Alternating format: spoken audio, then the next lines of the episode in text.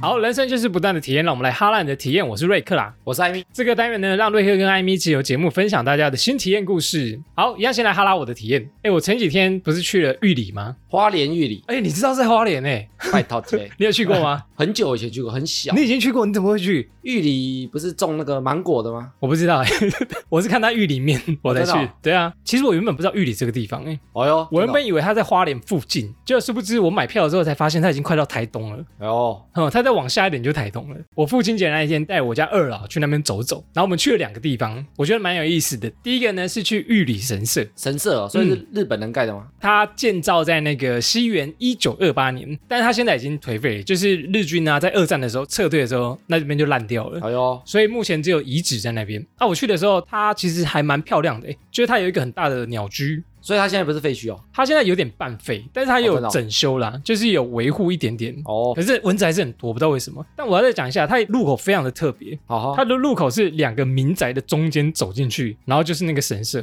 你要拍那个鸟居的时候啊对，你怎么拍你都会拍到那个民宅的一个大铁水塔，银色的水 塔，我觉得很好笑。就是你怎么拍那个都会入镜，很突兀。哎，我前几天在看那个日本台的时候啊嘿，我很喜欢看那个未来色日色本的嘛，不是啊未深来夜日节，目啊，不是啊未来日本台啦。哦然后他就有讲那个神社参拜的那个程序，哦，程序，嗯，比如说他一开始进去的时候啊，你不能走正中间，等一下要走侧门吗？没有，要走那个走道的侧边一点。哎呦，有这行你应该没有吧？我不知道，我就直接给它踏上去 了。反正那个都遗址的，应该还好吧？哦，他们日本的神社啊，旁边都会有那个水池可以洗手。他说洗手有个顺序耶，也有顺序啊，你要先洗左手，再洗。再洗右手，为什么？这跟左撇子有关系吗？没有，然后再漱口，嗯哼然后漱口完吐掉，再洗左手，诶，然后再洗 勺子，要洗几次？ 欸、很复杂、这么多欸。次，这很难记对耶。我不能就冲一冲就好吗？没有，他就是有那个程序耶，哦这样对那个神社有个尊敬。哦，对，因为他们神社以前就是供奉神的地方，，对啊，很有趣。然后第二个呢，我去了那个板块的纪念碑，你知道台湾是欧亚板块跟哪一个？考考你，菲律宾菲律宾海板块的交界地带。哦然后台湾就是因为他们会地壳挤压嘛，对，所以才造就了台湾这样。我们台湾就是因为有那个板块交接啊，所以对很容易有地震。对，当就这。对啊，然后那个我觉得很特别的地方，它是世界唯二哦，就是的桥对盖在板块交界处上。不怕坏就对了。它原本是铁道，然后因为板块激烈运动嘛，对然后它铁道就一直歪来歪去，火车就没办法通过，诶，那他看得出来那个板块交界有什么不一样吗？看不出来。所以它板块交界可能是地底才看得出来。对，可是它哦后来改成自行车道以后，它就设了一个纪念碑，对，哦一半是菲律宾海板块，一半是欧亚板块，中间纪念碑、你可以双脚踩在那上面。然后它还有介绍菲律宾海板块跟那个欧亚板块的详细介绍，我觉得蛮有教育意义的。就是一脚可以踏在两个板块上面。哎，对你同时踩在两个板块上面，赞哦！刚刚讲唯二嘛，对还有另外一个在那个冰岛，也是盖在板块上面的桥，不过他住的人应该比较少。不知道哎。但花莲那个，我是建议骑脚踏车去，因为我当天用走路的晒死，我骑走在那个自行车道上很热。罗西的对吧？，对，好啦，总之我觉得是两个蛮有趣的景点，大家可以去玉里的时候呢，可以去逛逛，我们上次才录那个父亲节嘛，对吧？所以你就带那个家里人出去玩。哦，对啊，二啊，带他们去走走，不然他们在家里应该很闷呢、我之所以想出去走走，是因为我最近看到一段话，他说大家都觉得钱很有用嘛，就是花钱很快乐，对不对？对哦，但是有很多的快乐其实不需要花到钱，像比如说，就像大自然，对，接触大自然就是很有效重新充电跟获得平静的方法。那你又不用花太多钱，你要花那个车票钱，买个电车车票、火车车票去就好了，不用花大钱去买很多东西。没拜啦。所以啊，我觉得当我们心情不好或者低潮期的时候，我们可以去大自然走走，对于改善心情跟思考一些方向蛮有帮助的。好啦，以上就是我的体验啦。那艾米，我们这次选了哪些类型的新投稿？这一次四则也都是完全不同的体验啊，比如说，比如说有跟疫情相关的，嗯，还有感情，感情，每一篇都有。而且今天有一则很悬的体验啊。好，让我们继续听下去。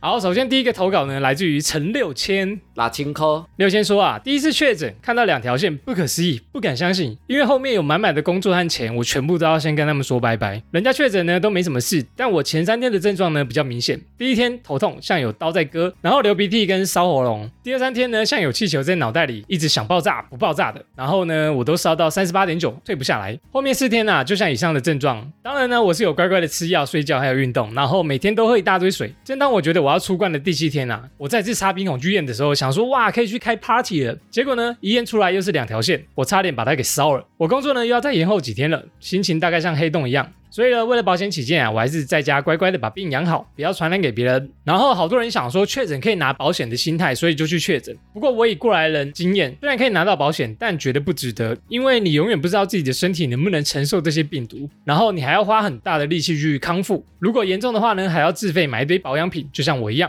那我的后遗症呢，一样就是有痰，然后还有多少会一直咳，脑子呢也顿顿的。笨是天然的啦，虽然本来也不好，但鼻涕还是一直流。对于喜欢自由潜水的我呢，一口气明显变得不足，然后需要一点时间恢复。好啦，总归来说呢，身体健康比什么都要紧。希望大家乖乖戴口罩，如果呢不小心感染的话呢，就乖乖待在家，不要传染给别人哦，因为你真的不知道别人的身体能不能负荷。最后，希望天下太平，大家身体健康，平安安全。六千的投稿有跟我们一起去那个哈拉旅行团的，我有印象。然后他确诊了，哎，我们两个都还没确诊，对不对？我完哎全完美闪避。呦天选之人，对啊，看他确诊打得那么痛苦，都会发烧到三十八点九度，流鼻涕，喉咙又痛。哎，但是其实我身边同事啊、朋友啊，嗯其，实大部分很多人都确诊过了。真的、哦，我身边也很多哎、对啊，就感觉快避不掉了，而且感觉好像未来一定都会确诊到的。避不掉 哈。对啊，很多人还没确诊之前啊，都说轻症啊，但基本上确诊过后都说其实没有想象中这么轻。我说确诊之前都说啊没事啊，那小感冒而已，对不对？一直到现在，大家都说轻症轻症，然后确诊就说哎、喉咙超痛的，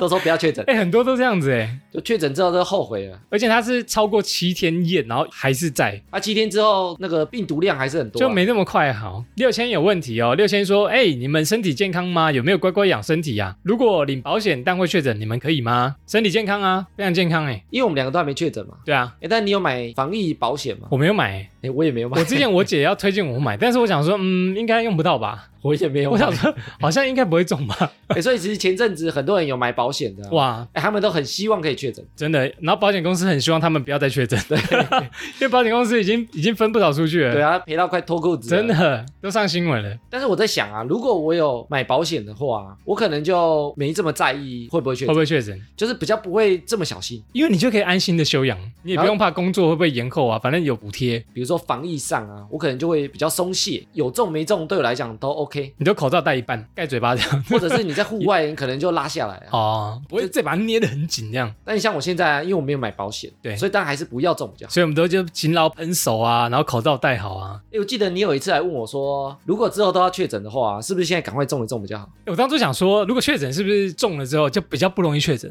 对，但是我当初有说有一个关键啊，对就是你不知道它会不会变种，殊不知有人中两次。因为它可能变种啊， 哦，现在有变种啊，叫什么 BA five？而且现在是 Omicron 啊，对比如说这次 Delta，、啊、你不知道未来会不会又有一个新的变种对啊？。那直到我身边开始已经有人中了，然后又中，以后我就想说算了，这还是不要中好了。对啊，这就跟个感冒一样，就是你还是会一直中啊，很妙。我离确诊最近的一次，就是我那次跟我朋友出去玩一整天，去逛街，然后去吃饭。对，隔天那个朋友传讯息来说：“哎、我对不起你们，我确 诊了。”我想说，哇塞，我昨天跟他待了一整天，我会不会也中？然后我隔天来艾米家录音，我想说：“哎、艾米，我这次可能确诊了， 我我要全程戴口再罩有。吓死，”哦那中了你不要怪我。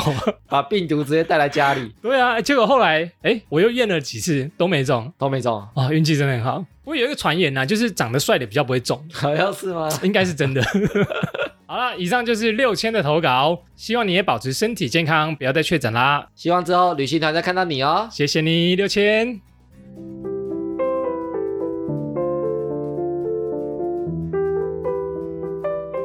下一位战友投稿呢，来自于 N 导 A。哎呦，帅哦！ N 导 A 说啊，这件事情刚刚才发生，趁我现在记忆犹新，赶快来投稿啊！事情是这样的，前两天我接到一个电话，说要帮我介绍女朋友。婚有色，平常我都是拒绝，但是不知道那天为什么我脑筋不对，我就答应对方了。想谈恋爱了吧？于是对方安排了一位小姐要跟我一对一约会。嗯，正常的吗？当时我去赴约时很紧张，我担心对方是不是诈骗集团，我还传讯息给朋友，如果我十二点前没有回讯息，请到这个地址来找我。然后我就抱着忐忑不安的心情进去了。一开始感觉蛮正常的，有一位阿姨带我进了办公室，给了我一张纸条，要我写上我的基本资料，顺便问我工作、薪资，还有单身多久。哇，问这么详细哦！然后我都一五一十的跟他讲，然后他问我要喝什么饮料，我要喝奶茶诶，没有，他说有红茶跟绿茶，哦。因为我喝了绿茶会睡不着，所以我点了红茶无糖。嗯，结果阿姨说红茶没有无糖，绿茶才有。笑死，结果她就给我了绿茶，害我现在睡不着，正在打这篇新体验。也蛮好笑的。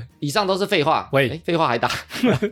重点是他带我进了一个包厢，其实也不太算是包厢，只是有一个隔间的地方，所以隐约还会听到隔壁讲话的声音。然后我在里面等了一个多小时，女主角才进来，耐等了吧？一聊才知道，原来她因为刚刚下班，她是一位补习班老师，下课又被家长抓住。我当下想说，哦，还好，不然以为要被放鸟了。虽然一开始说是一对一约会，但现场是一个女生同时面对三个男生聊天。哇，这个是什么恋爱配对节目吗？后来的聊天时刻十分愉快，聊了大概二十多分钟。接下来，阿姨就来敲门，把我们各自带往不同的房间，分别询问有没有接下去的意愿啊。男生当然 OK 啊，重点是女生愿不愿意选我们。不愿意，本来以为会被打枪，结果看到他走进门的那一刻，仿佛看到了天使。后来我们就交换了联络方式，我们还约去吃了宵夜哦。哇，不错哎，算是不错的新体验吧。而且后续女主角还主动约我下次吃饭，所以看起来这次我是有机会脱乳了吧，哈哈。炫耀文。另外一个题外话，我非常推荐瑞克去参加联谊。为什么然后艾米要早点休息，身体要顾好。最后两位主持人好帅，跟我一样， ？N 导哦，笑死！为什么要推荐我去啊？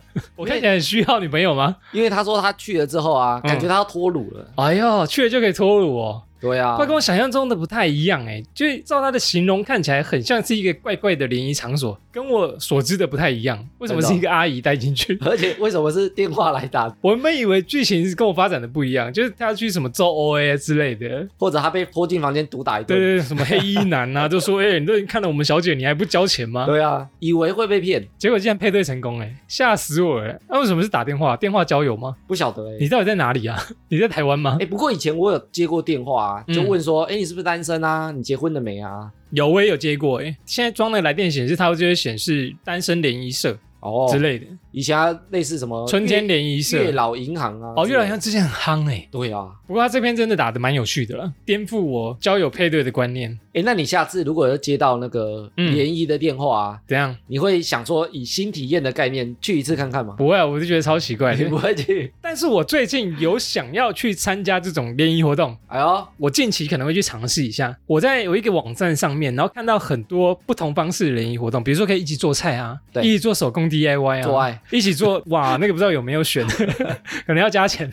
就它有各式不同的，不像以往只是单纯的就是一对一面对联谊，但我是会抱着交友心态去玩看看，新体验的，我就会想去玩那种，哎、我以前很很常去联谊。不是，我以前有想找其他人啊，一起办那个联谊活动。哎呦，你要当月老是不是？我那时候还想了很多活动的流程啊，怎么办啊？你蛮适合的欸我我就觉得蛮想办的，你就把我们的战友揪一揪啊，比如说单身十个，男生十个，女生十个，但是我要怎么审核他们是不是单身？我来审好 了 审。你就报名资料啊，报名资料的时候写说你是不是单身，哦不能 骗人。那。跟那个 N 导 A 的一样，单身多久、身高、学历、体重，哎、但你看，如果是交友，就只能单身的啊，啊对啊这，恋爱交友啊。啊不，你都有女朋友了，你还在那边搅什么局啊？哦，哎、但你看，像我们如果办那个旅行团啊，嗯我们就没有限定你要单身啊，啊，那是旅行团不一样，那是去旅你行就啊，正常交友。那个是要认识我们。哦，跟联谊交友对不对？对对对，哎、其实之前我就在想说要办那个联谊交友，其实我觉得可以耶，如果我们战友愿意的话，其实可以。但是我之前有一个点会卡住，就是他们也许来是想看我们，或者想跟你配对，调性歪掉了啊。啊所以我们不能参加，我们只能主持，哦，我们不在名单内。我们不能啊，如果去比较好的自己先扛起我来。们不能去抢那个其他男生的福对，利也就啊是！说，哎、我们的参赛者全部都是战友，瑞克跟艾米不在里面。我们两个主持对，我们就是活动的主持人，好，我觉得可以。你先从小型的开始，比如说五个、五个、十个、十个，然后接下来是什么？二十个、二十个，会不会太多 啊？我之前有看那个闪电的啊，闪轮电桌的啊，或者玩游戏的啊，配对的啊，我觉得要玩游戏比较不会冰。那、我们一个人大概收个一千五百块，这样子哎去哪里？ 另类敛财。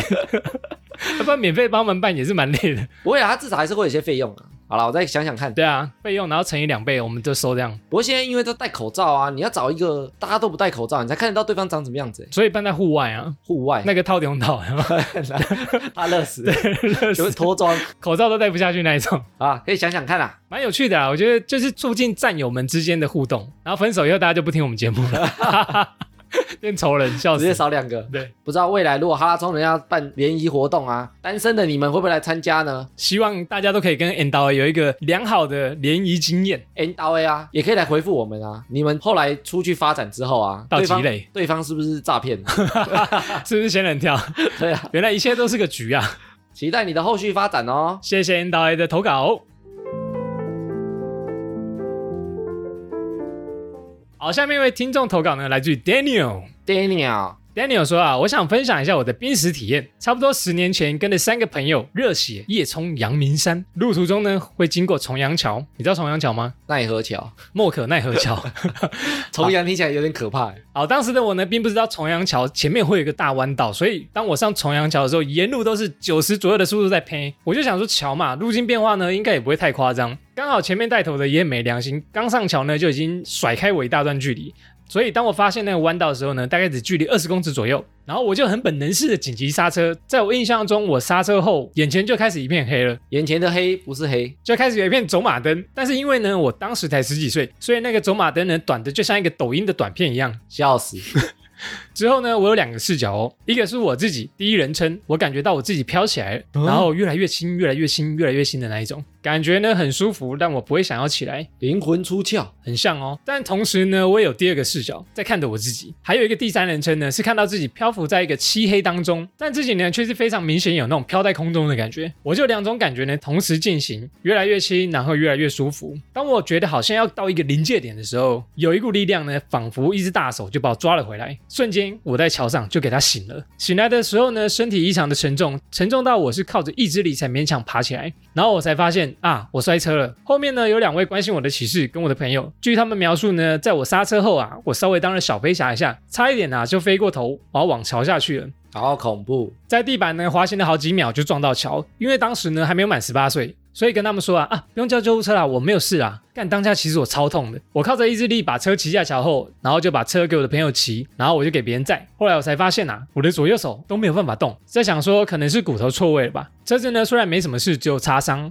很神奇的是，回到家骗家人说是骑脚踏车受伤的，没想到家人还相信了。伤势呢也都没有看医生，就给他自己慢慢痊愈了。在最后面呼吁各位骑车真的要小心啊！虽然我发生这样的事好像没什么说服力。以上是我的濒死体验，未成年骑车抓到了哦。但他现在应该已经成年了， 来不及。我之前看老高啊，他有讲过濒死体验，对，就跟他形容的蛮像的。艾米有过濒死体验吗？没有，我也没有那个跑马灯过。哦，我也没有，希望都不会有，对啊，因为现在形容好像蛮可怕的。不过他说他的经验不多，影片很短啊，短影音我的笑点大概就是在那边 吧，就是就是短影音。十秒左右，所以那可能会随着年纪增长，有没有比如说你对六十岁啊，跑马灯可能就会久一点，变电影， 微电 影，对这是一部微 电我影，们现在差不多微电影我，们叫微电对影。啊，以后是长篇六电影十。岁就那个纪录片剧剧情大 片，对，啊，十几岁是那个抖音剧，哎、我之前听说，为什么你在濒死的时候啊，，对，它会出现这个跑马马灯呢、为什么？因为那时候你非常危险，对哦，所以你要把你过往的这些经验啊、哦，秀出来，然后让你找到有没有可以脱离困境的方式。哎，你好像有讲过，对不对？对，，哎、但是其实我觉有得是有道理的。也有可能道理啊，因为你当下你很难做反应，嗯，所以他要从你的那个生活片段把啊，你的人生重新演过一次，让你就是有没有相同的经验，让你脱离险境就。发现哦，我有这招可以用，但是我忘记用，然后赶快用这一招。对对对，啊，所以它的速度会非常快啊，因为像哦跑马灯，就这样咻过去。哇，那个大概是十倍速在放。对啊，哎，然后我看到他这一篇呢，我就上网去找濒死体验的过程，哎呦，然后后来发现有一篇文章，他说濒死体验有十四个，太多 了吧？那哪为什么记得起来？哦我大概说一下，他是一个医生啊，他他研究过了一百五十个濒死体验者，对然后发现他们的流程都差不多。真的哦、可能都是病人快死掉的样子哦吼然后那些病人就会说，首先第一步他们会听到自己的死讯，比如说啊这个人放弃急救了，对类似那种感觉。然后第二个呢，会体验一个从没有体验过的舒服感，哎，跟这个故事讲有点像。对，他说越来越舒服，越来越舒服，没有体验过的、哦。第三个呢，会听到一个奇怪的声音，这个形容是可能有点像那种音乐，对，很好听的音乐的感觉。也是舒服的。然后第四个呢会被拉入一个黑暗的空间，哎呦，可能跟他一样，就是一直往上飘，一直往上飘的对那种感觉。然后第五个呢，哎，也跟他一样，是自己看着自己的躯壳在外面，哎呦你，不觉得很妙吗？有点像灵魂跑出来。对对对，然后看到自己的身体在那边。然后第六个呢是说，你开始讲话，但是别人都听不到你讲话，因为你现在是灵魂，你已经是个魂体的状态哎。然后第七个呢是不停出入自己的肉体，就你想要回去你的肉体，但是你又进不去。想回去了啦，对，可是你出来之后有点害怕，可是瑞凡回不去，就类似那种感觉，进进 出出，感情感情就就是 是感情就是进进出出。我也不是那个 啦。然后第八个呢，他说你的感官呢、啊、会变得从来没有这么灵敏过，哦，就是可以接受外界的感官刺激。对。然后第九个呢，你会开始觉得无助，你怎么会变成这样，无法跟人家交流。第十个呢，周围开始会有人，周围什么？会有灵魂陪伴你，嗯，可能是你的家人，就是你过去的家人，或以前的亲人、过往的亲人哦，有点像那个出现在你身边。黑豹啊，对对对对，黑看豹黑豹他哦不对是对到对一个树下哦看他对爸爸过往的亲人，对不对然后再来呢，最后的时刻会出现一个高光，高光时会会刻，有一个亮光，我不知道它这个亮光是什么、欸，十 八赖给幕后一道才会出现的 给吧？他了，喂，给濒死体验到十 八赖。然后出现这亮光以后，就开始播放你的人生纪录片，哦你，的跑马灯就出现了。啊，它可能很短，然后会开始回顾你的人生。回顾完你的人生之后呢，你就 就死掉了，，没有死啊 没有濒死啊死体验还没死啊哦。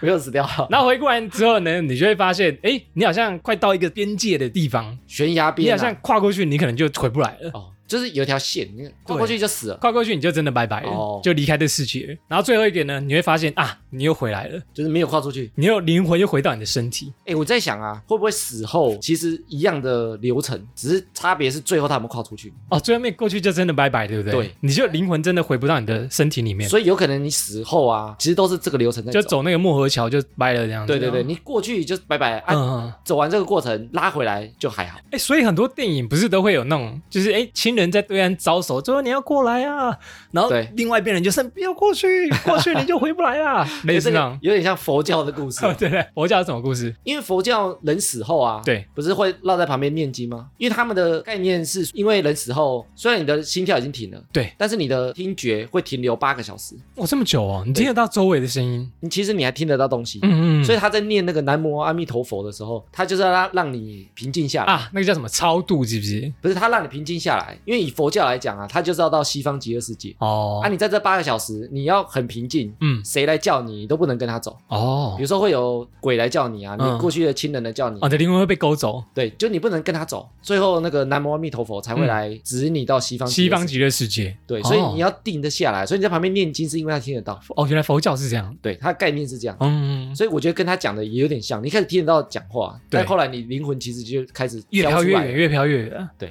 啊，你如果有回来，可能会醒来哦。哎死而复生，对不对？对，你就是有回来啦哎、。其实有些丽姐是这样的、就是已经判定死亡了，但是对她又复活了，对啊，就类似那种概念。可我在找这篇濒死体验的时候，我才发现，呃，好几个跟她形容的很像。我想说，哇，所以濒死体验的过程其实真的就是这样子，对啊，我在想说死掉，也许也是走这个流程。也许真的流程大概都差不多，对啊，实在是没有体验过，也这也不用当新体验啊。也没有很想先体 验，等一下第十 四步走出去就呆了。不小心跨过去，对啊，节目就拜拜。对啊，但的确是一个蛮特别的体验。那最后我也想说啊，其实很多经历过这种濒死体验的对，都会特别珍惜你的人生。我觉得一定会。像我蛮喜欢看的一个 YouTube 叫嘟嘟 Man，对，他们有一个叫燕，他为什么会做 YouTube？就是他曾经发生一个重大车祸，然后然后他就开始做 YouTube，他就他就不做工就程离师，离开那个戏骨的那个高薪工作啊，对，他就决定要做自己生活想做的事情。没我，就觉得很酷诶、欸就是当我们平常我们都不会发现这些，真的要经历过以后，才会觉得啊，我的人生想要怎么过，自己才知道，就特别珍惜啊。失去过才知道痛啊， 对不对？对，一句话总结。对，OK，感谢 Daniel 的濒死体验投稿，希望你要健健康康的哦。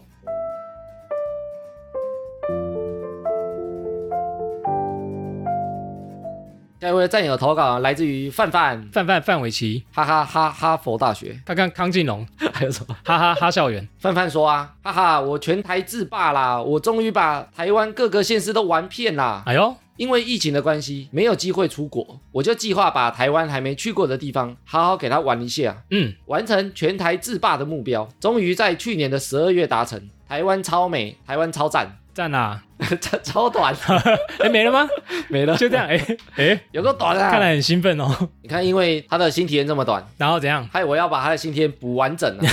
你要帮他补足一点。对好，我后来去查了一下啊，你知道台湾总共有几个乡镇市区吗？香 太难了吧？没就香总真共是，呃总共加起来那有没有一百个？超过。一百六十八个，一路发。以前啊，二零零一年的时候，《天下》杂志有举办了一个“微笑台湾”，那时候它的标题叫做“三一九乡用整景啊三百一十九个，”。对，那时候三百一十九乡。嗯嗯，二零零一年，二十年前，他那时候出了一个本子，把那个所有的乡镇啊，一个一个格子，然后他在每个乡镇有放一个印印章，哎、然后你要去盖，全部盖完的啊，你就可以抽奖。哎，那时候最大奖是汽车，酷哎、然后他就可是那要个全部走完蛮累的、欸，对要全部走完，三百一十九个，对三一九乡。嗯，三一九乡啊，它其实是乡镇市区的混合，就是有些城市啊，它是比如说直辖市，对，比如说台北市，它可能有大安区、信义区，它就是到区而已啊。嗯嗯嗯，但是有些县市它是，比如说县辖市，它就有到乡，雾峰乡、对，或者有到镇，真心镇、真心镇什么？小智啊，神奇宝贝那 个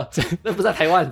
真心镇的小智，哦然后你知道啊，这个三一九乡啊，嗯其实现在更多了，更就多是什它么意思把有一些区划的比较更细。再细一点，对，所以现在全台湾啊，总共有三百六十八个乡镇市区。哇，可以画这么细哦，对，三六八，所以你嗯现在要玩呢、就是要走这个三六八要多乡，走五十个地方，然后三百六十八个啊，它组成总共一百四十六个乡乡村啊，乡村就有一什百么四十，比如说花莲雾峰乡，嗯就类似这样。哦哎，雾峰乡在南投， 南投雾我忘记了啦，台中啊，台中啦，所以总共有一百四十六个乡，三十八个镇，然后十四个市，十四个市长的市，哦，就对直辖市、省辖市那对，些，然后一百七十个区，哎，十四个市就是比如说台北市、新北市、桃园、台南、高雄、基隆、新竹、嘉义，还有嘞，全部把台中全部把它念还有完，台中， 我以为你要全部把它哦念完完，了念完了啊念完了， 基隆 嘞，基隆嘞，我有念到啦。好，念 念好，它下面就还会有，如果你是市啊，下面就是区啊，对比如说暖暖区，板桥区、对大安区，对，就是下面是区啊。嗯哼哼，如果你是县的话，比如说云林县，然后什么镇、什嗯么乡这样，然后哦所以总共加起来啊，就有三百六十八个啊。很多哎、我觉得要玩玩很久哎、对啊，需要一那我。段时间呢。那我来考你哦，人口密度最高的是哪一个？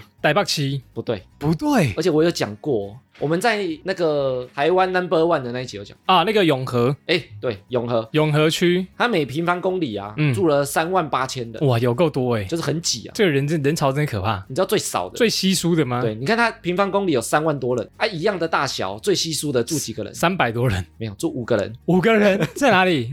花在莲高雄市的桃园区，五个人呢、对，还有台东县的海端乡，哇，那五个人在里面做什么？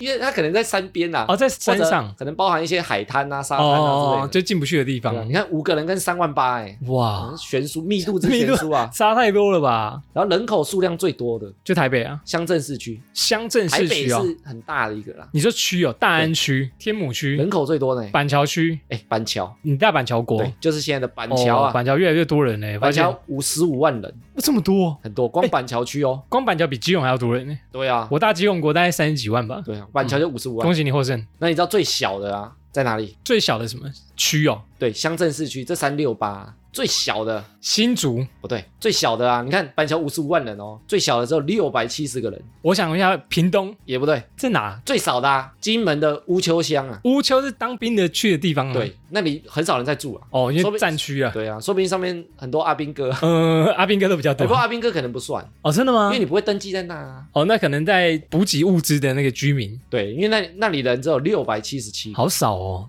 那连板桥的那个零头都不到，嗯，它只有两个里而已。哦，因为它真的离岛了，它真的太远了。对啊，按面积最大的乡，这个你应该猜不到，诶，是一个原住民的，他就在花莲秀林乡，诶哎我听过秀林乡哦，，真的、哦，嗯，我听过，但就听过而已。它总共有一六四一平方公里，可能是一片山啊，因为它是一个嗯原住民的乡。哦，有那种大部落这样子。一六四一平方公里哦，哎，这最小的啊，完全出乎我意料，在台湾吗？在台湾最小的区，北部吗？而且在非常热闹的地方。而且我跟你讲，它多小，我们刚刚说最大的乡是一千六百平方公里嘛，对，最小乡不到平方一公里，不到一平方公里，对，在而且台，北市吗？请而问且在非常热闹的地方，大安区 不是，大安区超，大安区怎么可能没有一非常热闹的地方，还有什么区？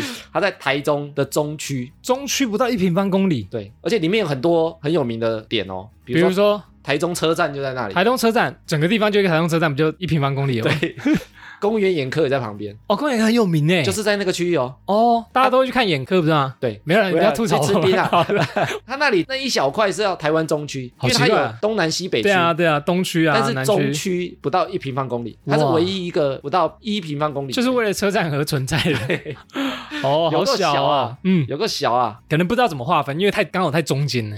诶然后我后来一查、发现《天下》杂志二十年前不是办了一个三一九项向前行吗？ Yes，向前行哦，用真点啊，哎，他今年又办了三六八再开箱，乡镇的乡。走啊，哦，走，还还在活动进行吗？ 我还在想，还在进行。哎呦，他有一个活动网页哦，他把三百六十八个乡嗯，列出来，你每个去点，他会介绍那个乡有什么景点。哎，我觉得这个活动很棒哎哎，我觉得很棒啊。但是我们可能需要停更一年才有办法达到这个里程碑，你而知且道我吗？还要，我们还要设定一下到底哪些去过，哪些没去过。对，啊，这很难，这这这不停更真的做不到。哎，但我觉得其实不错。很有意义啊，对啊因为你可以去体验每个乡镇市的景点特色、风情、对啊人文，你就一次玩一个乡，很棒哎、所以真的要很久， 对啊，哎，我如果我们未来拍那影片啊，你就三六八乱射，你看开始开始去，一个玩一天，那么一年就结束了，对啊，没有三百六十八乡，一个礼拜玩一天，要玩好几年呢，玩七年呢，玩七年哦。我们把那列出来，可是那个有一些很细的，怎么设都设不到 没有，你就那 个列表要一样大啊。哦，不然我们用那个编码啦，不然随你哦随机乱选啦，就是数字排列嘛。你如果用色的那个台中市中区，永远去对啊，不你到，永远太设小不了，到， 怎么设都东区北区南区。 这个比那个针还大。对啊，不行，我觉得让数字我们可以来玩一 下。所以啊，你看现在三百六十八个乡啊嗯，如果有人可以完全自拔啊，哎，哇不知道这个范范有没有真的完全自哎、拔他该啊？不会就是参加这个吧？二零二二年的，我觉得他说不定是每个县市都去过而已他，是去大县市，对不对？你每个县市都有去过吗？都去过啊。全台湾你有没有没去过的县市？哎，我都去过啊，我连外岛都去了，金门、蓝屿啊、绿岛对啊，我啊，都去过了，哇，不错哎，台湾、爱台湾呐。对、北拜啦，我好像对彰化没什么印象，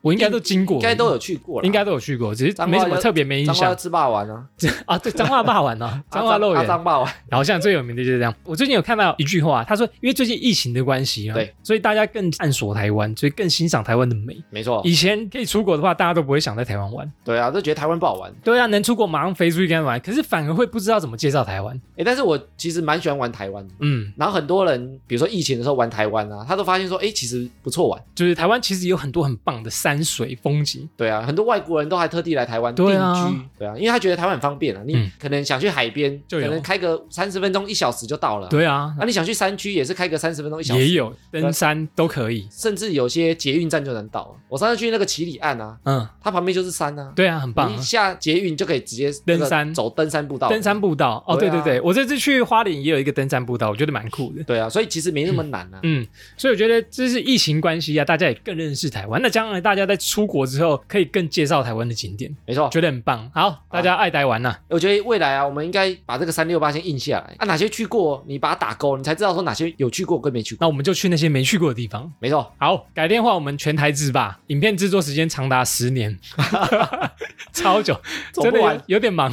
不知道有没有人全台自霸了呢？也可以来跟我们回复一下哦。回台湾遭套逃，或者有没有人要跟我们一起全台自霸、啊， 太帮我多人帮我们摄影， 哦，征求摄影伙伴、征求摄影师，记录伙伴，或者是每一个那个乡镇市区啊，嗯，都有都有一了。个地陪，哦，这很棒哎，我喜欢的就是这样子对不。对？有个当地人出来跟我们介绍，嗯然后帮我们们，在地哪里大在地都吃什么啊？我们就听在地的，对啊在地导游、在地向导对。啊，在地都去哪里玩，哎，对，我觉得这个很棒哎或。者在地都吃什么东西，所以赶快来报名。我们把那个三六八有没有列表列出来啊？里面填上我们的战友，当晚就跟他喝酒聊天，然后听他讲这里的故事。哦哇，我连影片企划大概想好了，那个战友要帮我们 出钱，帮我们出那个五星级饭店的 钱。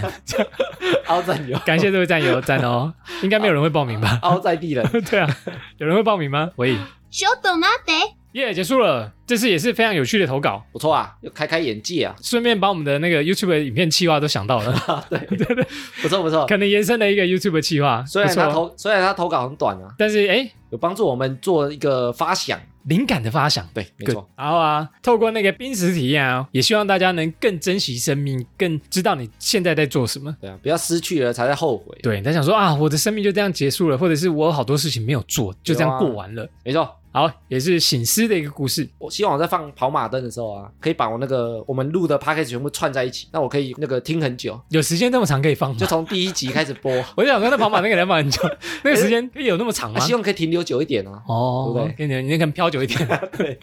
就从第一集开始放，这个人怎么叫不醒这样子， 一直打你的还脸没。听完，还没听完。 听了听了十天还在睡，笑死也太久了啦。好了，以上就是本次哈兰的体验啦。大家如果有想分享的新体验呢，欢迎到我们的 IG 首页名片连接，找到投稿专区。那收到以后呢，我们会陆续安排在节目中分享哦。期待大家的新体验故事。最后，不管用什么平台收听，都别忘了帮我们订阅和推广。以上就这样了，我是瑞克啦，我是艾米，多谢大家，拜拜拜拜